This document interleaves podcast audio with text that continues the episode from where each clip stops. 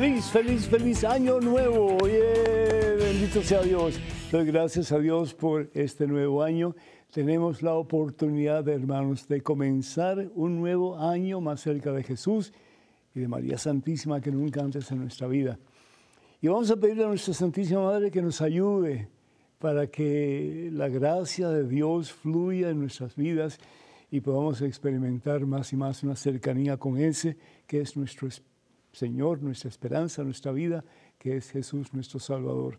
Hoy tenemos un programa pues cargado de bendiciones como de costumbre para todos y cada uno de ustedes. Doy gracias a Dios por la oportunidad que nos ofrecen de compartir con ustedes la santa palabra de Dios y como vemos aquí pues tenemos todavía las cosas de Navidad y siguen las cosas de Navidad y la época de Navidad realmente está comenzando hasta el bautismo de nuestro Señor Jesucristo. Así que no guarden sus ornamentos navideños, por favor, manténganlo en casa y mediten sobre lo que significa la Navidad. Cada día podemos tener una meditación diferente, una idea diferente y si seguimos pues las lecturas de cada día vamos a poder entender mucho mejor hasta qué punto Dios te ama a ti y me ama a mí.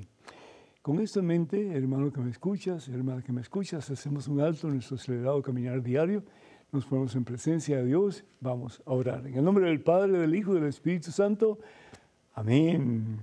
Padre amantísimo, Padre bueno, Padre misericordioso, gracias, oh Dios, por este comienzo de año. Estamos con zapatitos nuevos, estrenando zapatitos nuevos, Señor, sí, pero más importante aún sea que estrenemos un nuevo corazón. Un corazón que palpite de amor por ti como el corazón de nuestra Santísima Madre, la siempre Virgen María. Un corazón que te ponga a ti como centro y Señor de nuestra existencia. Un corazón que quiera latir de amor por ti a medida que late de amor por nuestros hermanos, particularmente los más necesitados de ti, Señor. Un corazón que pueda usar las manos de este servidor, las manos tuyas, para hacer de este mundo lo mejor, para levantar al que está caído, para sanar al que está enfermo, para liberar al que se siente atado en cualquier sentido de la palabra, para hacer cosas nuevas, lindas y poderosas y maravillosas para la gloria de nuestro Padre Dios en Cristo Jesús. Permite, Señor, que este sea un nuevo comienzo en todo el sentido de la palabra, que el que tiene que perdonar en tu nombre, Señor, que sea capaz de hacerlo. Que perdone, Señor, y perdone de corazón. Y hay gente que va a decir, no, pero yo perdono, pero no olvido. Bueno, eh, la mente es una computadora, ¿no? Que va guardando siempre todas las cosas que experimentamos en la vida. Pero que al mismo tiempo puedas decir, no le tengo rencor a esta persona. No le tengo desprecio a esta persona. No le deseo mal a esta persona. Qué hermoso sí, todos pudiéramos hacer eso, ¿no? Pero alguien tiene que comenzar. Y qué hermoso que puedas comenzar tú y yo a decir, ya no tengo ningún tipo de rencor, de resentimientos hacia esta persona. Yo doy gracias, oh Dios, porque en este año nuevo podemos comenzar una vida nueva. Podemos ser más alegres, Señor, si es que vivimos una vida medio triste, medio amargada, medio deprimida, poniendo nuestros ojos en ti, nuestra confianza en ti, Señor sabiendo que si tú con nosotros, todo podemos. No hay nada ni nadie que pueda estar en nuestra contra. Perdón, hermanos. Yo pido, Señor, por cada uno de ustedes, pido al Señor que renueve el deseo de vivir una nueva vida. Ya no una vida atada a las cosas del mundo sin Dios, a esos pecados que nos han hecho tanto daño, a esos vicios que nos han apartado los unos de los otros y de ti, Señor. Que podamos de verdad comenzar un nuevo comienzo. Y disculpen la, pues, la redundancia, pero es eso, comenzar una nueva vida, una nueva oportunidad en este año que tú nos das, Señor. Sea un año maravilloso, un año poderoso, un año lleno de tu presencia, mi Dios. Que podamos decir más y más, Señor, aquí está tu esclavo, aquí está tu esclava, como María Santísima. Haz conmigo lo que tú quieras. Quiero ser materia disponible en tus manos, Señor. Quiero vivir para ti, sabiendo que al vivir para ti yo voy a ser feliz, Señor, y voy a poderle dar a los míos mucho más de lo que he dado en este año que ha pasado. Bendice, Señor, a cada uno de tus hijos y tus hijas en este momento y por siempre. Y cólmanos, mi Señor, de la plenitud de tu presencia, de la totalidad, de la poder, del, poder transformador de tu divino amor. Te lo pedimos, Padre, en el nombre de Jesús, tu Hijo, nuestro Señor, que vive y reina contigo en la unidad del Espíritu Santo y es Dios por los siglos de los siglos. Amén, Señor. Amén. Bendito sea, Señor. Damos gracias a Dios por todos y cada uno de ustedes, hermanas y hermanos. Y de nuevo, pues, muy, muy, muy feliz año nuevo. Damos gracias a Dios por Alina Aquino de Santo Domingo, República Dominicana. Que el Señor te bendiga, Alina, a ti y a todos ustedes queridos. Y eh, ella, pues, escribe para dejarnos saber lo que, que lo extraña mucho eh, cuando no está en vivo eh, que le tiene mucho cariño. Muchísimas gracias y que continúe orando por su pronta recuperación. Que Dios te bendiga abundancia. Y bueno, pues ya pronto voy a tener cirugía de, la siguiente rodilla, la rodilla derecha. Así que pues ahí le pido, si pueden, por favor, en algún momento, una oración al Señor por, por esta, esta rodilla derecha que me ha molestado también bastante. Pero Dios sabe lo que permite y porque lo permite. Así que en sus manos estoy, ¿verdad? Bendito sea Dios. Enrique Ramírez de Bogotá, Colombia, pide por eh, el bienestar de su hijo, que el Señor le bendiga en abundancia y que este joven siga creciendo en santidad ante Dios y ante los seres humanos. Angélica de Texas pide oración por su hijo Robert, que Dios bendiga a Robert y te bendiga a ti, Angélica, también a toda tu familia. Héctor Pérez de Riverside, California, da gracias al Señor por tantas bendiciones, bendito sea Dios, recibidas sobre todo en este año que pasó y en este año que comienza también. Tenemos que tener una actitud positiva, hermanos, y pensar que vamos a recibir, vamos a recibir caudales de bendición, ¿sí? En este nuevo año que por amor de Dios nos da. Y Luz del Carmen Núñez Vargas, una prima que tengo de Santo Domingo, República Dominicana, eh, dice que lo sigo, Padre, me da vida, pide oraciones por su salud por sus hijos todos ya casados, por la iglesia, eh, felizmente. Que Dios te bendiga a ti, mi hija, y bendiga a todos ustedes queridos, y, gracias por tus palabras de aliento. Y Tommy Laureano, ah, de Guatemala, da gracias al Padre Pedro por tantas enseñanzas. Eh, que Dios te bendiga a ti, mi hijo, y que podamos seguir juntos por el tiempo que Dios disponga para compartir la palabra de Dios. Y Nelly Rivas, Rivera, perdón, de Puerto Rico llamó para saber su estado de salud de la rodilla izquierda. Está mucho mejor, gracias a Dios, está casi completamente bien. La derecha es la que me está dando un poquito de problemas porque pues se ha puesto como un poco celosa de que la izquierda tiene más atención que la derecha, así que vamos a ver qué podemos hacer con la, con la rodilla derecha. Muchísimas gracias por tu preocupación.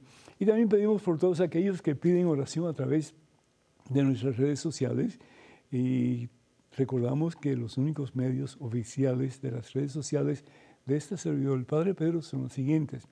Estamos en Facebook y para comunicarse con nosotros vía Facebook, por favor, vaya a facebook.com diagonal P. Núñez. Facebook.com diagonal P. Núñez. Estamos también en X, que era, es la antigua Twitter. Estamos también en Instagram y en YouTube. Comuníquense con nosotros yendo a Padre Pedro Núñez. Padre Pedro Núñez. Y por favor tengan mucho cuidado con perfiles, falsos que piden dinero en mi nombre. Eso nunca lo haríamos a través de esos medios que acabo de mencionar. Y el tema de hoy, pues, es ¿cómo no amarte, María? ¿Cómo no amarte, María? En estos días la iglesia celebra la fiesta de María, Madre de Dios. En griego sería Theotokos, la Theotokos, Teo, que significa Dios, y Tocos, madre, madre de Dios. Y hay gente que va a decir, pero ¿cómo es posible que ustedes católicos digan que María es la madre de Dios?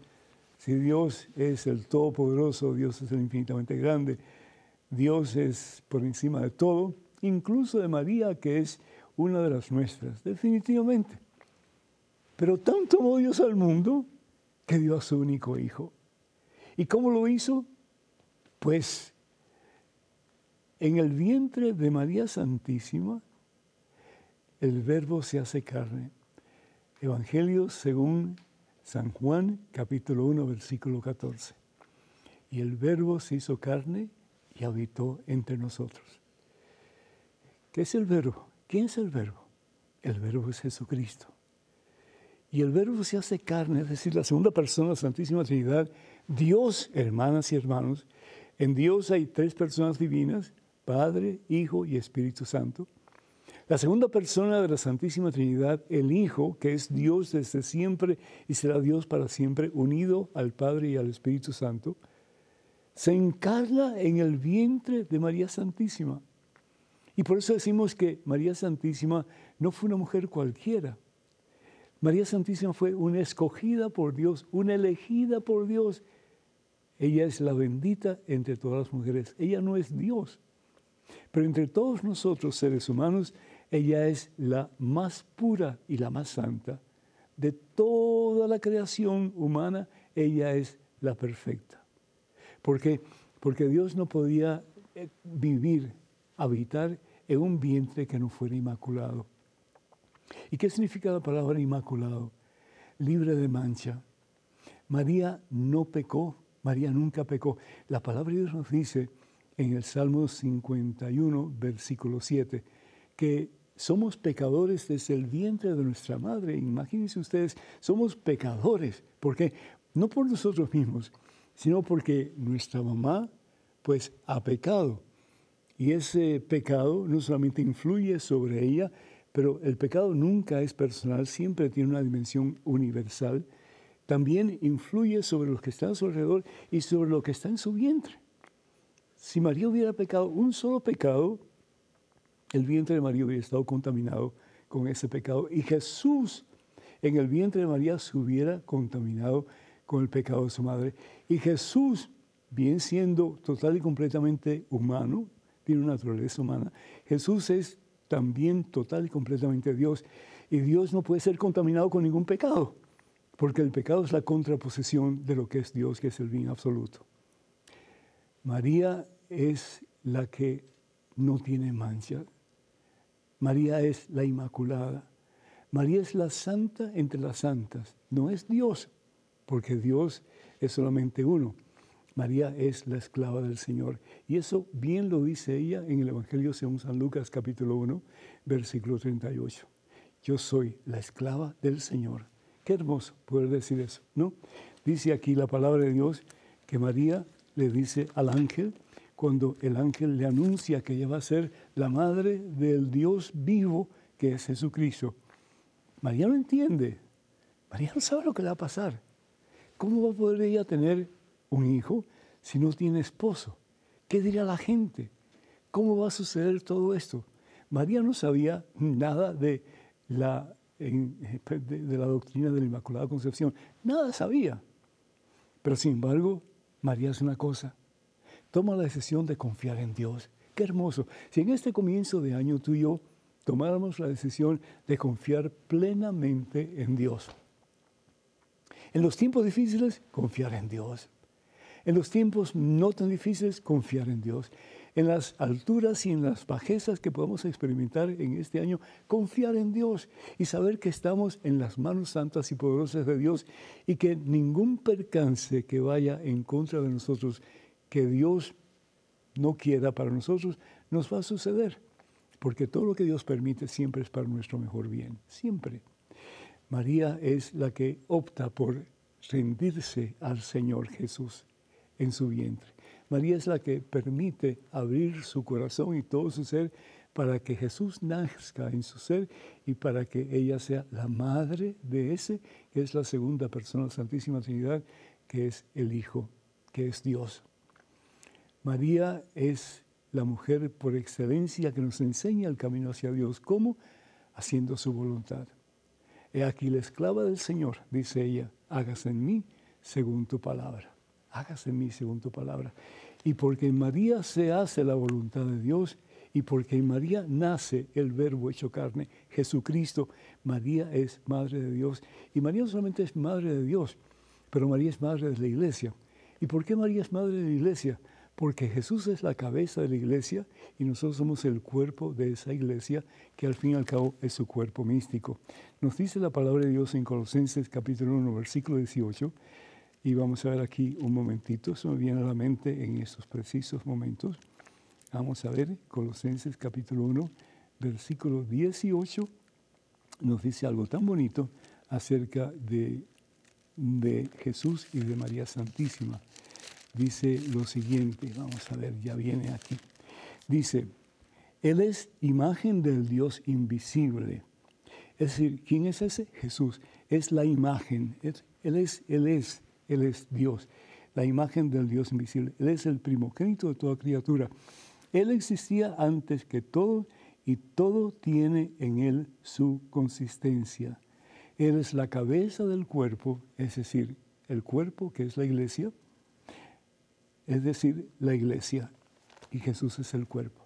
María es madre de la iglesia, ¿por qué? Porque Jesús es cabeza de la iglesia. Qué hermoso. También María es la nueva arca de la alianza. Podemos decir tantas cosas de María. Ella es el arca de la nueva alianza. ¿Qué contenía el arca de la alianza en el Antiguo Testamento? Dice la palabra de Dios que contenía un cáliz de oro con el maná que había bajado del cielo una especie de pan para que comieran los hebreos y no murieran de hambre en el trayecto hacia la tierra prometida cuando estaban en el desierto. María es además la que contiene los diez mandamientos, el catálogo, el, decálogo, ¿sí? En otras palabras, si bien es cierto que en el arca de la alianza estaba el decálogo, los diez mandamientos, la tabla de, la ley, estaba el maná del cielo, estaba la vara de Araón, es decir, el, el pastor que lleva al pueblo de Dios a la tierra prometida, porque Moisés muere en el camino. Y estaba también, además de esas tres cosas, estaba, había otra cosa aquí. ¿Qué, qué más era? El vaso de oro, el, maná, también estaba en las tablas de la ley. Y lo interesante es que en María no está ni las tablas de la ley, pero está la ley, la ley de Dios, que es el amor, y ese es Jesucristo. Y nos enseña, tanto amor Dios al mundo que Dios su único Hijo. Y Jesús lo da todo, aún hasta el punto de verlo en la cruz por nosotros. Jesús es el pan de vida. En el Antiguo Testamento lo que comieron fue lo que cayó del cielo del maná. Pero en el Nuevo Testamento Jesús nos da su cuerpo y su sangre. Es decir, lo que María tiene en su vientre es el mismo pan de vida que es Jesucristo. Y además de eso, pues está la vara de Araón en el Antiguo Testamento en el arca de la alianza y representa pues el pastoreo de Araón hacia la tierra prometida por, por seguir el pueblo de Dios a este hombre que lo llevó a la tierra prometida. Pero aquí está no la vara de Aarón, sino que está el buen pastor, que es Jesucristo. Así que María es la Inmaculada, porque ella no hay mancha. María es la Madre de Dios, porque ella es la Madre del Hijo. María es la hija del Padre. María es la Madre del Hijo y María es la esposa del Espíritu Santo, porque es a través del Espíritu Santo que María concibe en su vientre la segunda persona Santísima Trinidad que se encarna en ella y tiene no solamente la naturaleza divina, pero también la naturaleza humana. Y María también, pues es, además de tener el, pan vivo bajado del cielo, el, el buen pastor, y tener también las tablas de la ley, no en forma figurativa, sino que la misma ley que es el amor de Dios, pues María es la arca de la nueva alianza. ¿Cómo no amar a María? ¿Cómo no permitir en nuestro corazón que María ocupe un lugar muy especial y sabiendo que si su Hijo la ama a tal extremo, ¿cómo no tratar de amar a María con el mismo amor con que Jesús le ama? Ojalá que en este año que comienza podamos hacer eso, amarla a ella por encima de todo después de Dios y tratar de imitar su ejemplo hasta el último suspiro de nuestra vida. Amén. Número telefónico para que se comuniquen con nosotros 205-271-2924, 205-271-2924. Vamos a una pequeñísima pausa, pero regresamos en cuestión de momentos, así que hermana, hermano, no se vayan, quédense con nosotros.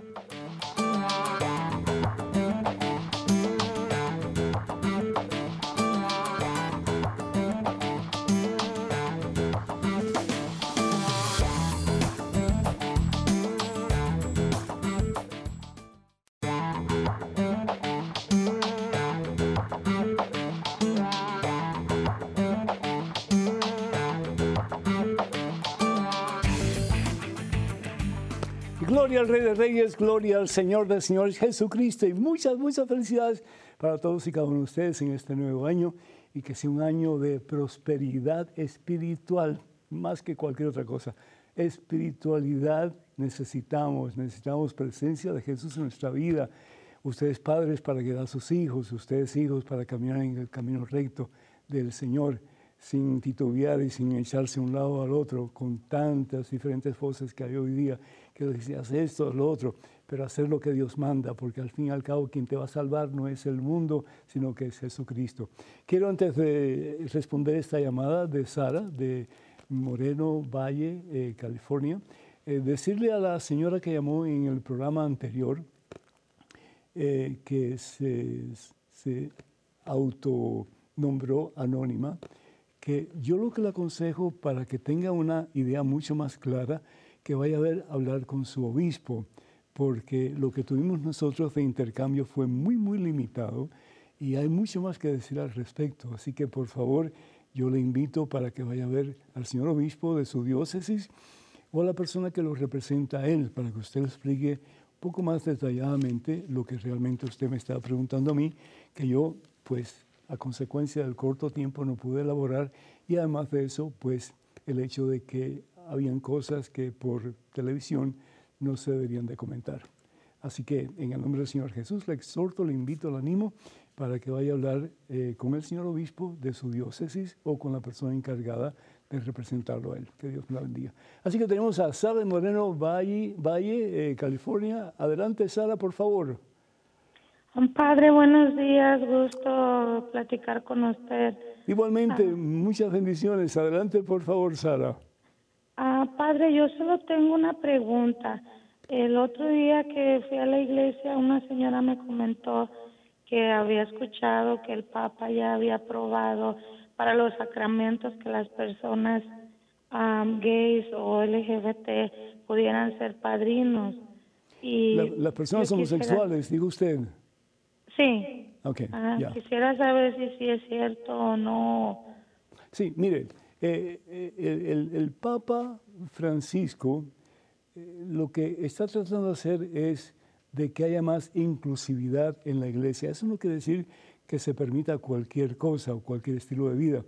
Lo que él está diciendo es que tenemos que ir a las periferias, tratar de alcanzar a las personas que se sienten marginadas, que se sienten rechazadas, etcétera, y hacerles entender que son hijos de Dios y que por lo tanto tienen eh, todo el derecho de sentirse parte de esa comunidad que llamamos la iglesia. Entonces, ¿qué es lo que el Papa está diciendo? especialmente a través del cardenal Fernández, que en días pasados pues, dio unas declaraciones. Primero que todo, que a nadie se debe negar el bautismo, ¿verdad? Porque eh, eh, Dios quiere que todos nos salvemos y todos experimentemos la gloria de Dios y un medio definitivamente eficaz, importante y necesario para estar unidos a Jesucristo es a través del bautismo. Dice la palabra de Dios en Romanos capítulo 6, versículo 5, que a través del bautismo somos injertados en Cristo Jesús. Por lo tanto, estamos caminando de la mano de Jesús en el camino de Jesús, que es al fin y al cabo el camino que nos lleva a la gloria. Ahora, la pregunta es, la persona que se quiere bautizar, que es adulta y es eh, homosexual, la pregunta es, ¿está teniendo relaciones homosexuales, sí o no?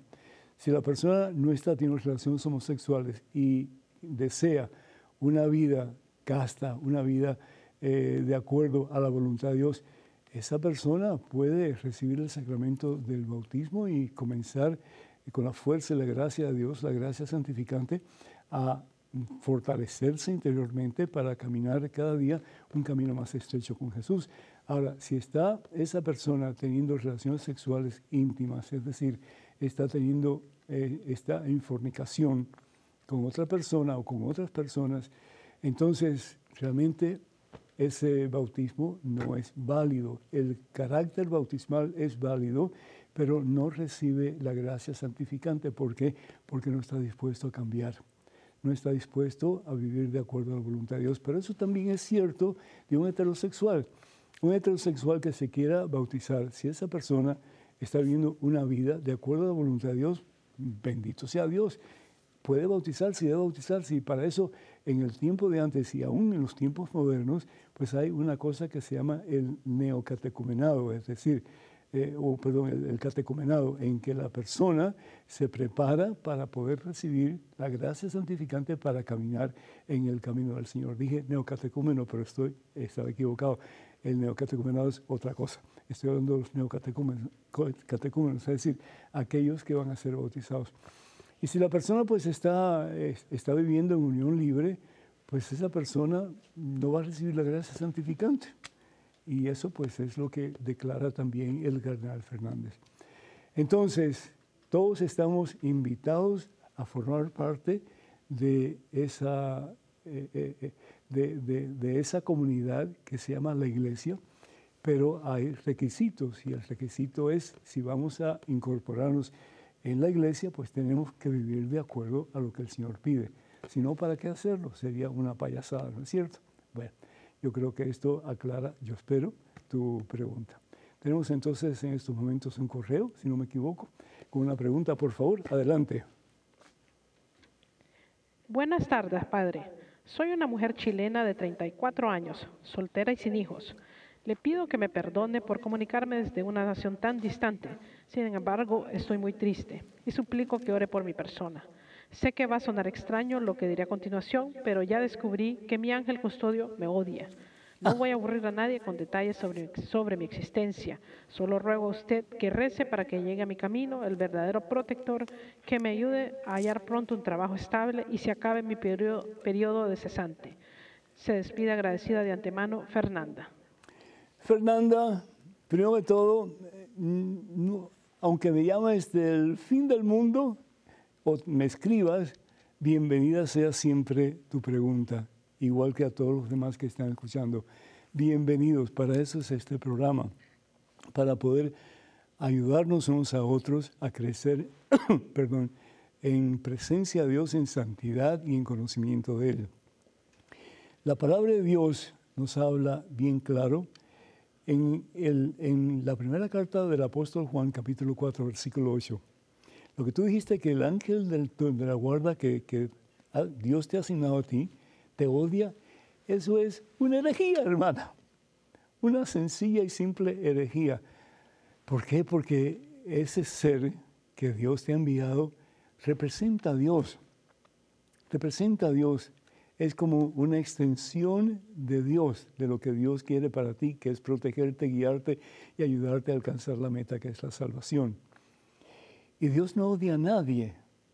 Aunque en el Antiguo Testamento se habla de Dios odiando, y lo vamos a ver en un momentito, pero Dios no odia a nadie. ¿Por qué? Porque la naturaleza de Dios es amor, amor puro, amor incondicional, amor eterno. Tanto así que dice eh, el evangelista Juan en la primera carta suya, eh, la primera carta de Juan, en el capítulo 4, versículo 16, eh, dice lo siguiente, Dios es amor. Y eso, por cierto, fue la encíclica de su santidad Benedicto XVI, Deus es caritas, Dios es amor. y el amor es lo total opuesto al odio. El odio es rechazo, es discriminación, es eh, deseo de venganza, tantas cosas negativas, ¿no? Dios es amor y hemos creído en Él. Dios es amor y el que pertenece en el amor pertenece y permanece en Dios y Dios en Él. Entonces, yo no sé quién te dijo eso, pero quien te dijo que tu ángel se odiaba, esa persona no sabe nada ni de teología, ni de Biblia, ni de Dios, no sabe nada. Yo no sé a dónde tú fuiste. Yo espero que no haya sido, pues, a ningún adivino ni nada por el estilo, ¿sí? Porque entonces ya empeora tu situación, porque eso es adentrarse más en el campo de Satanás. Yo te pido que vayas a confesarte, que hagas una buena confesión y que le pidas al sacerdote que ore por ti y que te ayude a sentirte liberada de toda atadura que pueda eh, existir en tu vida, cualquier cosa con la que te has eh, contaminado y que el Señor te dé la libertad y el gozo de saber que Él te ama y que Él siempre quiere lo mejor para ti. La palabra de Dios en el profeta eh, Oseas, por ejemplo, habla de odio, pero ¿qué es el odio? Igual que en Malaquías capítulo, capítulo 1, en que el Señor a través del profeta, dice, odio el divorcio. Pero ¿qué significa en este caso odiar? Significa repudiar. No me gusta, no lo quiero. ¿Por qué? Porque es la antítesis de lo que es Dios, que es amor. Pero Dios no odia a nadie, por el contrario. Dios tanto nos ama, te ama a ti, que lo dio todo por amor a ti, por amor a mí, dándonos a su Hijo, nuestro Señor Jesucristo. Que Dios te bendiga, mi hija, y ve a confesarte, creo que estaría bien, sí. Tengo en estos momentos un correo electrónico, una pregunta, adelante, por favor. Dios le bendiga, Padre. Saludos desde Ecuador. ¿Me puede explicar sobre Efesios 4, 11? Apóstoles, profetas, evangelistas, pastores y maestros, que solo en la iglesia evangélica pentecostal hay y no en la iglesia católica. En la iglesia católica hay papas, obispos, diáconos, monjas, monjes, sacerdotes, laicos y por último monaguillos, que no salen en la Biblia. Tengo esa duda. Espero me pueda explicar. Gracias y bendiciones, Gerson Eli. Muchacho, ¿de qué estás hablando? La Iglesia Católica, para comenzar, es la iglesia fundada por nuestro Señor Jesucristo. ¿Tú sabes cuándo comenzaron los, em, los pentecostales a funcionar? El siglo pasado. El siglo pasado. La iglesia tiene todos los componentes necesarios para los diferentes ministerios a los cuales Dios asigna para el mejor bien de todo el mundo, si estamos dispuestos a acatar esas directrices que Dios nos da a través de su iglesia. Pero dice la palabra de Dios, por ejemplo, en Efesios capítulo 4, ¿verdad? Dice, Así prepara a los suyos para las obras del ministerio en vista de la construcción del cuerpo de Cristo. Entonces, ¿qué es lo que hace el Señor? Lo da a uno el poder de discernir, a otros el poder de enseñar, a otros el poder de supervisar, que son los, son los obispos, a otros el poder de predicar, que son los evangelistas. En fin, tienen nombres diferentes tal vez a lo que tú acabas de mencionar pero es la misma cosa. Dice, y todo para la construcción y la unidad en la fe y en el conocimiento del Hijo de Dios. Y lleguemos juntos a ser el hombre perfecto, que al fin y al cabo es Jesucristo, unión con Jesús. ¿sí? En la primera carta de San Pablo a los Corintios, el capítulo 12, dice lo siguiente. Vamos a ver aquí. Dice el versículo, versículo 7 en adelante las manifestaciones del Espíritu que cada uno se le da es para provecho común. A uno se le da por el Espíritu la palabra de sabiduría, a otros palabra de conocimiento, a otros don de hacer curaciones, a otros el don de profecía. ¿Y qué es la profecía? Es el hablar de Dios, predicar la palabra de Dios. Y todos estamos llamados a hacer eso porque cuando somos bautizados, somos bautizados en Cristo Jesús. ¿Y qué es Cristo Jesús? Jesús es profeta, Jesús es rey y Jesús además es sacerdote. Cuando nosotros somos incorporados en Cristo Jesús, pertenecemos y compartimos esos tres maravillosos ministerios de Jesús, que es el ser profeta, el enseñar, el hablar en nombre de Dios el ser reyes, es decir, de compartir el reinado de Jesús nuestro Señor. ¿Y qué significa ser rey en relación a Jesucristo? Servir. Servir. El reino es el que lleva una corona hacia aquí en la tierra y todo el mundo le rinde pleitesía. No, Jesús vino a servir y no a ser servido. Hay una frase que me gusta mucho que dice, eh, el, que nace para, el que no nace para servir no sirve para nacer o no sirve para vivir. Lo mismo sucede con nosotros. Si nosotros no somos capaces de servir a imitación de Cristo, entonces ¿qué estamos haciendo? Realmente no estamos ejerciendo nuestro cristianismo como Dios lo manda. Continúa diciendo, a otros les da el conocimiento que viene del bien y el mal, y eso pues es de nuevo, el sacerdote tiene la unción de Dios para hacer eso, y el sacerdote tiene la unción de Dios para convertir el pan y el vino en su cuerpo y en su sangre, es decir, el cuerpo y sangre de Jesucristo. Y dice, y todo esto es obra del mismo y único Espíritu. Entonces hace después la comparación con el cuerpo y habla de que cada cuerpo tiene pues diferentes em, pues, miembros, pero que todos los miembros deben de estar juntos trabajando por un mismo bien. Así debe ser la iglesia. Entonces, la iglesia tiene todos esos ministerios que tú has mencionado y más aún todavía. ¿Quién es el Papa? El Papa es el que representa a Jesucristo, por lo tanto es el vicario de Cristo. La palabra vicario significa supervisor ¿Y qué hace el Papa? Pues supervisa la Iglesia Universal en el nombre de Cristo. Ha sido asignado por el Espíritu Santo para tener esa responsabilidad. Hay que orar mucho por el Papa.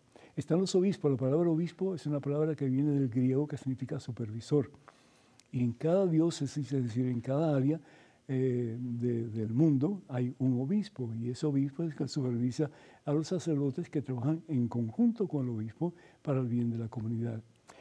Están los que predican la palabra de Dios, que predican el Evangelio, eh, evangelistas, si le quieres llamar, es decir, están los que oran por gente necesitada, en fin, están todo lo que acabas de decir y mucho más todavía, hasta los monaguillos. ¿Qué es un monaguillo? Es un asistente del sacerdote que está celebrando la Santa Misa. Tal vez en aquellos tiempos, al principio de la era cristiana, no había monaguillos porque no había necesidad. Pero hoy día, a medida que el mundo pues, se ha convertido más al cristianismo, aunque sea solamente de nombre, pues hacen falta diferentes jóvenes que actúen sirviendo al sacerdote que está celebrando la Santa Misa. Ama a la iglesia y cualquier necesidad que tengas, cualquier pregunta que tengas, no dejes de preguntar. Bien decía Santo Tomás de Aquino que el hombre deja de ser hombre cuando deja de preguntar. Que Dios te bendiga y muchísimas gracias por tu pregunta y tu comentario. Tenemos en estos momentos a Isaías de Puerto Rico esperando en línea telefónica. Isaías, ¿me escuchas? Isaías, ¿me escuchas? Ahí se durmió Isaías. Isaías. ¿Me escucha? Hola, por Isaías. aquí estoy, por aquí estoy. ¿Cómo estás, mijo? Disculpa. Saludos, encantado, encantado de saludarle, padre. Igualmente, disculpa tardanza, mijo. Adelante con tu pregunta o tu comentario. Pues mire, padre, este, eh, antes que todo le, le, le, pido disculpas por mi ignorancia, ¿verdad? Pero yo voy, yo voy, yo quiero este, escuchar eh, de, sus, de sus palabras a una explicación al Evangelio donde eh, Jesús sana a los diez leprosos. Ajá. Que, que regresa uno a, a, agradecerle, ¿verdad? Todo, todo lo que el Señor había hecho por él. Ajá. Y los, los otros nueve no regresaron. Sí. Pero yo pregunto, yo pregunto, este, ¿acaso los otros nueve que fueron a, a, donde Jesús los envió no estaban haciendo lo que Jesús le pidió? Sí, no. Sí, porque fueron a sus casas a proclamar lo que Jesús había hecho. Pero una cosa importante les faltó, ser agradecidos. Y es un problema que tenemos. Isaías, que muchas veces recibimos abundantes bendiciones de Dios y no le damos las gracias. Y eso es un pecado grave. Porque pensamos que, al fin y al cabo, ¿para qué dar las gracias si Él me ama tanto que me quiere y me va a dar lo que necesito? Pero no hay nada más hermoso que un corazón agradecido, hermano. Y cuando tú tienes un corazón agradecido, te das cuenta que el don, la bendición, el regalo, no viene de tus propios esfuerzos, viene de la misma voluntad misericordiosa de Dios. Y ahí está la diferencia. Que Dios te bendiga, mi hijo. Gracias. Bueno, número telefónico para que se comuniquen con nosotros, 205-271-2924. 205-271-2924. Vamos a una pequeñísima pausa, pero regresamos en cuestión de momentos. Así que, hermanos y hermanos, no se vayan, quédense con nosotros.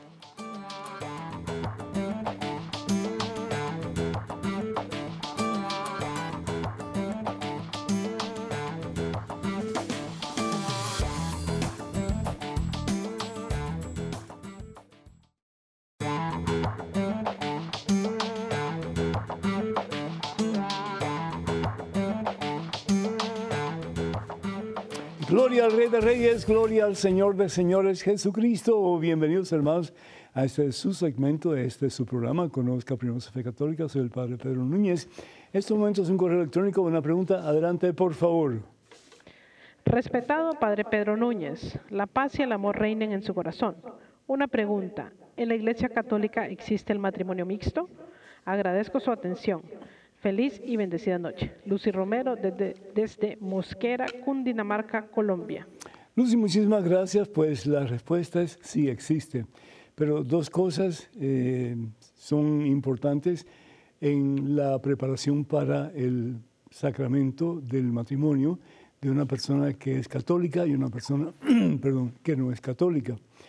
La primera cosa que pide la iglesia es que los hijos sean educados en las enseñanzas de la iglesia católica, porque si no va a haber siempre discrepancias, siempre va a haber problemas, siempre va a haber eh, tensión entre ambos. Y lo segundo es que haya una dispensa del obispo de esa diócesis, donde él pues eh, da a entender que está de acuerdo con ese matrimonio. Esas dos cosas. Y bueno, pues por supuesto la preparación matrimonial, ¿verdad? Que se la tiene que dar o bien el sacerdote o el diácono o una pareja en conjunto con el sacerdote o el diácono que lo están preparando para ese importantísimo sacramento. Que Dios te bendiga, Luz, y muchísimas gracias. Tenemos una pregunta vía eh, correo electrónico. Adelante, por favor. Padre Pedro, ¿por qué el profeta Elías mandó a matar a los seguidores del dios Baal después de que ellos ya habían reconocido al verdadero Dios de Yahvé? Emanuel, desde Boston, Estados Unidos. Ese es el problema. Mm, Emanuel, que los profetas del dios Baal no reconocieron al único verdadero Dios, para comenzar. Es decir, en una parte de la Biblia dice que ellos habían reconocido al único verdadero Dios. Dice lo siguiente, fíjate, dice, entonces Elías le dijo, detengan a los profetas de Baal que no escape ninguno. ¿Por qué? Porque no habían aceptado al único verdadero Dios. Los apresaron Elías los mandó a que bajaran al torrente Cesón, perdón, y allí los degolló. Qué terrible. Es decir, a mí se me paran los pelos de punta cada vez que yo leo este pasaje. Yo trato de no leerlo, sobre todo cuando estamos en Tierra Santa, en, el Monte Carmelo, porque, es decir, no, no, no había excusa, no había excusa. Pero este hombre, Elías, fue un gran profeta, tal vez el más importante los profetas del Antiguo Testamento, pero sin embargo él seguía lo que hacía la gente. Y lo que hacía la gente era, si estaba en desacuerdo con lo que tú decías, sobre todo en cuestiones de religión, te mataban. Y eso hasta el día de hoy, por ejemplo, ¿verdad? Eh, vemos como musulmanes extremistas, pues matan a la gente, los, los trituran, los degollan, en fin, cosas horribles que hoy día, pues para la mayoría de nosotros es una cosa inconcebible, ¿no es cierto? Pero sin embargo así sucedió. Tenemos que aprender mucho a diferenciar entre el bien y el mal y tratar siempre de hacer el bien basado en el pues, mandamiento más importante que Dios nos ha dejado, que es el amor. Tenemos otro correo electrónico, otra pregunta. Adelante, por favor. Estimado Padre Pedro, Junto con darle las más infinitas gracias por enseñarnos en tan buen programa, tengo una pregunta. En Mateo 12:24, en la Sagrada Escritura, dice que el pecado contra el Espíritu Santo no será perdonado. ¿A qué se debe esto? Si en el sacramento de la reconciliación, hecho con buen examen de conciencia, arrepentimiento, propósito de enmienda, el sacerdote en persona de Cristo perdona nuestros pecados, ¿podría explicarme esto, Padre? Desde ya muchas gracias y bendiciones en Cristo nuestro Señor. Gloria desde Chile. Con todo gusto, Gloria, que Dios, que Dios se bendiga. Pues el pecado contra el Espíritu Santo es no aceptar el amor de Dios, no aceptarlo. Dios es amor y la manifestación del amor de Dios se refleja muy particularmente en el Espíritu Santo, que es el amor entre el Padre y el Hijo. Vemos aquí, por ejemplo, en Mateo capítulo 12, versículos del 31 en adelante. Por eso yo les digo, se perdonará a los hombres cualquier pecado, cualquier insulto contra Dios, pero calumniar al Espíritu Santo, es decir, rechazar al Espíritu Santo, es cosa que nos tendrá perdón. Al que calumnia al Hijo del Hombre, se le perdonará, pero al que calumnia al Espíritu Santo no se le perdonará ni en este mundo ni en el otro. ¿Qué significa eso? Pues que no te arrepientes de tu pecado. Yo lo he dicho anteriormente, una señora que vino a verme para confesarse y me dijo que su pecado era que ella eh, tenía relaciones sexuales ilícitas, que estaba en adulterio. Y le dije, ¿y se arrepiente? Y me dice, no. No lo podía perdonar en el nombre del Señor. ¿Por qué? Porque para recibir el perdón tienes que aceptar que vas a cambiar, pero lo que se llama propósito de enmienda y eso no estaba en, su agenda en ese momento. Él dije que lo sentía mucho, pero que no lo podía perdonar en el nombre del Señor. Se levantó de un portazo y se fue. Entonces, que estemos claros que el arrepentimiento es necesario, es básico para que podamos recibir el perdón de Dios. El no arrepentirnos significa que no estamos dispuestos a recibir el amor de Dios y por lo tanto no estamos dispuestos a recibir el Espíritu Santo que nos libera de esa atadura y nos da la posibilidad de un nuevo comienzo en Cristo Jesús. No sé si tenemos tiempo para una pregunta más o no. Ustedes en producción dirán. Vamos a ver qué pasa. Tenemos un correo electrónico. Adelante, por favor. Buenas tardes, Padre Pedro.